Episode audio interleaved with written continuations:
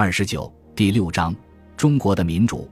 任何到访过苏联和中国的人都知道，就个人自由而言，他们是两个截然不同的世界。苏联从未出现过企业家，因为那里没有经济自由。相形之下，中国培养了数以百万计的企业家，每年中国都会涌现出千千万万的初创企业。中国也从其他现代化城市，如新加坡那里学到了最好的做法。这使人们在上海和深圳，世界上最具创新创业活力的两座城市开展新业务非常便捷。世界银行发布的《二零一九年营商环境报告》监测了北京和上海的营商便利程度。报告指出，在过去一年里，中国为了改善中小企业的营商环境所实施的改革措施数量创下了历史纪录，为列本年度营商环境改善全球前十名。中国实施的改革措施数量居东亚和太平洋地区之首。该报告还援引世界银行中国局前局长郝福满的话：“在过去一年里，中国在为中小企业改善营商环境方面取得了快速进展，这是中国进入世界排名前五十的经济体之列。这体现出中国政府对培育创新和民营企业的高度重视。”世界银行的报告还指出，自去年以来。中国取消了三项程序，如今在中国开办企业只需要九天，同经济合作与发展组织中大多数高收入国家相当。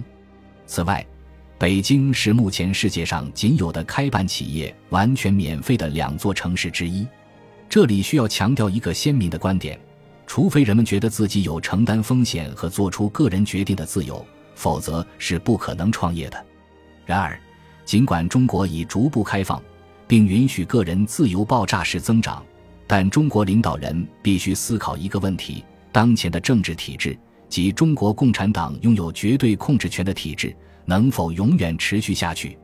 随着中国社会的发展，中国会出现世界上规模最大、也许是受教育程度最高的中等收入群体，他们也经常到世界各地旅行。这一群体将逐渐要求在管理社会和政治事务方面有更大的发言权。这是再自然不过的事情了，这种需求将会出现。历史还告诉我们，要从威权政治体制过渡到参与性更强的政治体制是很困难的。意识到挑战，并不意味着可以很好的应对它，并非所有过渡都是一样的。东亚的民主制度跟美国或欧洲的不同，在西方政治环境中，同一政党连续执政几十年几乎是不可想象的。然而，在东亚，长期执政已成为常态。日本的自民党虽然在1993至1994年和2009至2012年短暂失势，但实际上已经统治了日本五十多年。同样，新加坡的人民行动党从1959年执政至今，已经有六十多年了。显然，东亚社会的文化更适应政治连续性和政治稳定性。改变本身并不受欢迎，那么，美国为何要在中国推行民主呢？民主是绝对可取的，它应该自始至终受到支持。然而，即便是美国的近代史也表明，美国并不一直支持民主。在沙特阿拉伯和埃及建立起稳定的政权，始终是美国至关重要的国家利益。然而，当美国必须在追寻理想和追求利益之间做出选择时，他选择把民主放在一边，这也许是明智的，但显然不是理想主义的。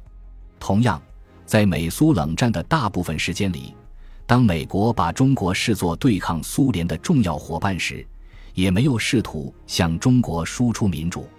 哈佛大学教授江义恩评论道：“中国的人权问题，更不用说民主化。”从来都不是美国接触政策实践中的一个突出因素，也没有多少外界施加的压力。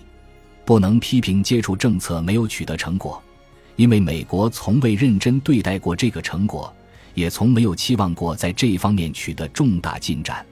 傅立民大使也明确指出，那些批评美国与中国接触的政策无济于事，没能使中国民主化以及使中国的人权和经济实践西方化的美国人。现在把未达到他们的预期作为政策失败的证据，但政策成功与否只能用政策设计目标来衡量。不论美国人多么希望或期望中国变得美国化，美国的政策几乎完全是为了改变中国的外部行为，而不是改变它的宪法秩序。那么，美国为什么要在中国宣扬民主呢？许多美国人认为，民主天生就比专制好，因为它为个人提供了自由，这种自由反过来又会帮助个人茁壮成长，充分发挥他们的天赋。从而使一个社会变得更加繁荣和强大，这个信念有很多优点。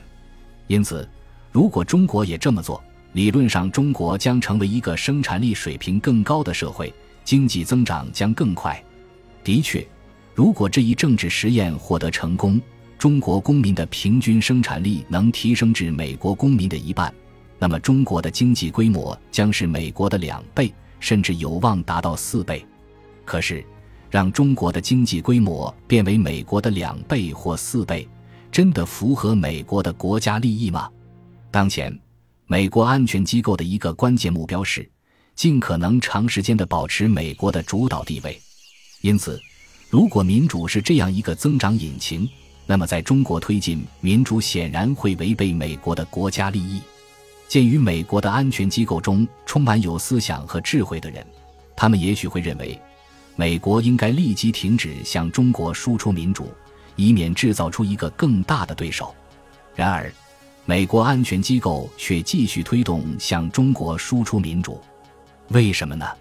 因为在实践中，促进民主会产生与理论上相反的效果，它会破坏和削弱社会，而非加强社会。葡萄牙和西班牙，还有一些多国家发生过成功的民主革命。这些国家的共同点是，都拥有发达的社会，拥有强大的中产阶级和成熟的公民文化。同等重要的是，他们的邻国都是强大的、完善的民主国家，可供学习。他们还可以加入欧盟，获得机构建设方面的有力支持。总之，要成功的过渡到稳定和繁荣的民主统治，必须具备若干关键因素。在其他大多数国家。由于缺失这些关键因素，向民主过渡被证明是灾难性的。南斯拉夫土崩瓦解，大约十万人在冲突中丧生。同样，在苏联解体时，作为主要组成国家的俄罗斯也因经济崩溃和生灵涂炭而蒙受巨大损失。格鲁吉亚和乌克兰等则经历了国内冲突。在近期的历史背景下，许多中国领导人有理由相信。当美国在中国推进民主时，他并非是想让中国变得更强大，美国试图使中国变得更加不和、分裂，遭受混乱的困扰。如果这是中国的命运，那么在未来一个世纪或更长时间里，美国将继续保持世界第一强国的地位，无可匹敌。这样一个马基雅维利式的目标似乎牵强附会。然而，如果一个大国认为自己的领先地位受到挑战，这将是极为合理的举措，中国领导人毫不怀疑，这才是在中国推动民主的那些美国人的真实目的。因此，他们认为自己别无选择，只能采取一切必要措施，以确保任何削弱、破坏和分裂中国的马基雅维利式的阴谋不会得逞。在这一点上，中国的统治精英有着高度的共识。悠久的中国历史教给中国人民重要的一课。当一个国家的领导人软弱时，这个国家就会分崩离析。我毕生致力于研究西方哲学，清醒地意识到，西方哲学家几千年来一直在争论最佳的政治体制。许多西方人坚信，最佳的政治体制就是民主。然而，西方哲学的奠基人柏拉图曾警告我们，正如爱德华·卢斯提醒的那样，民主是暴民的统治，字面上由 demos 和 kratos 组成。安德鲁·沙利文认为，特朗普的当选证明了柏拉图的预言。这也是为什么柏拉图说，最佳的统治形式是由一位哲学王来统治。习近平主席极有可能为中国提供一种哲学王的仁慈领导方式。他早年吃过很多苦，他努力在党内晋升，他认真研究过这个世界，他的公开讲话都经过深思熟虑，很有分寸。他不会疯狂地发推特。在当今世界，很少有领导人像他那般胜任。如果他能在今后一二十年里使中国保持政治稳定并实现经济增长，他很有可能作为这样一位领袖而青史留名。他最终会将中国从几个世纪的贫困中解放出来，使中国成为一个能够匹敌西方最好经济体的现代化发达经济体。他曾因取消任期限制而备受批评，但这可能是中国拥有的最大的福气之一。这可能是中国在与美国的竞争中获胜的一个关键因素。然而，即便习近平主席能够为中国带来几十年的稳定和繁荣，作为一个有清醒历史眼光的人，他也会知道，哪怕有一位优秀的领导人，中国也可能出现衰落。乾隆皇帝于1736至1796年在位，统治时间长达六十年，可能是中国最后一位优秀的皇帝。在他去世后的几十年，中国就开始了百年屈辱。习近平主席的主要挑战将是，在他离任后确保中国继续保持稳定和繁荣。历史告诉我们，这并非易事。